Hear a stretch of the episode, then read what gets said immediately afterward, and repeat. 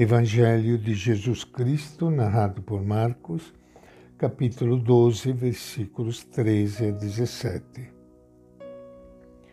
Naquele tempo, as autoridades enviaram a Jesus alguns dos fariseus e dos herodianos para pegá-lo em alguma palavra.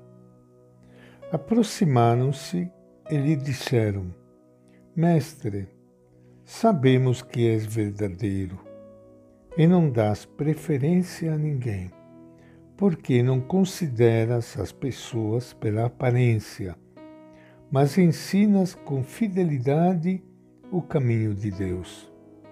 É certo ou não pagar o imposto a César? Pagamos ou não pagamos? Jesus, porém, conhecendo a hipocrisia deles, disse-lhes: Por que vocês me põem à prova? Traga-me uma moeda para que eu a veja. Eles a levaram e Jesus perguntou: De quem é esta imagem e inscrição? Responderam-lhe: De César. Então Jesus lhes disse: Devolva-me a César o que é de César, e a Deus o que é de Deus. E ficaram muito admirados com ele. Esta é a palavra do Evangelho de Marcos. Minha saudação, meu abraço para todos vocês, irmãos e irmãs queridas que estão participando hoje do nosso encontro com o Evangelho de Jesus. Toda vez que a gente lê o Evangelho, como essa página de Marcos, a gente fica admirado pela inteligência e perspicácia do nosso Jesus. Eles perguntam a Jesus, é lícito ou não pagar o imposto a César. O país de Jesus não tinha independência. O grande império romano dominava todos os povos daquelas regiões. E uma das consequências mais duras para o povo era o pagamento de altos impostos ao imperador romano que no caso era César. Muitos partidos políticos e outros grupos defendiam a ideia que se devia negar esse imposto, romper com os romanos. Isto era coisa muito subversiva. Com a pergunta, fariseus e herodianos queriam descobrir de que partido era Jesus. Os fariseus defendiam esta ideia nacionalista. E os herodianos, ao contrário, estava do lado dos romanos. Jesus logo percebeu a malícia da questão. Então ele pediu que levasse uma moeda. E Jesus perguntou: De quem é a figura? É de César, responderam. Quem cai na armadilha são aqueles que querem pegar Jesus. Quando ele pede deles uma moeda, é para fazer um teste, pois sabia que nas moedas romanas estava a imagem do imperador. E os judeus tinham uma tradição muito severa de nunca ter consigo imagens. Isto até está nos Dez Mandamentos.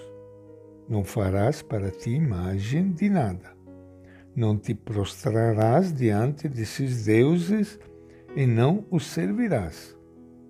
Está escrito no livro do Êxodo. Jesus pegou em flagrante, pois César era adorado como Deus pelos romanos. E estes homens que se diziam tão religiosos estavam carregando uma imagem de um Deus estrangeiro. E no final Jesus responde: Dê a César o que é de César e a Deus o que é de Deus. Será que Jesus quer separar a religião, Deus, da política, César? De jeito nenhum. O que ele está dizendo é que colocar outra coisa no lugar do Deus verdadeiro. O dinheiro com o símbolo de um Deus estrangeiro está ocupando o lugar de Deus.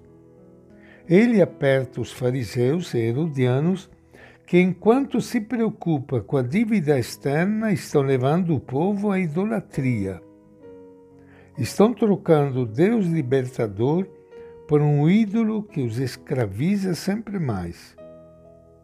Por isso ele diz: Devolva a César este dinheiro sujo e corrupto, que produz ambições de grandeza e poder. Volte-se para Deus Somente sendo fiéis ao Espírito de Deus, que em toda a história acompanhou esse povo, é possível criar uma organização capaz de vencer a dominação dos romanos.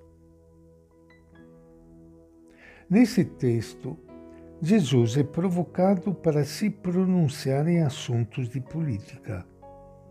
E ele nem duvida muito se pode ou não falar dessas coisas, mas mostra uma habilidade muito grande ao tratar do assunto.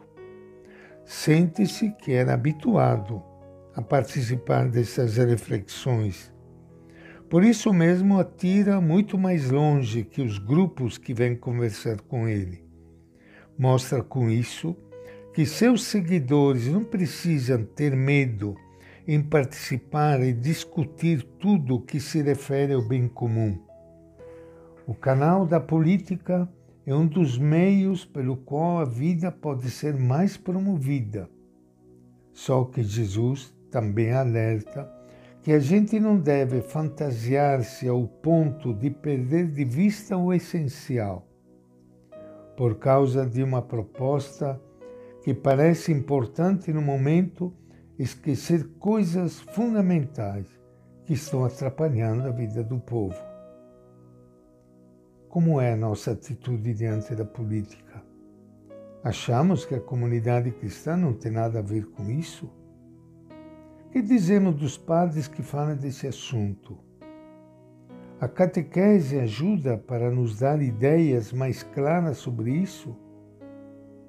Ou ainda estamos com a ideia de que religião e política são coisas que não se devem misturar?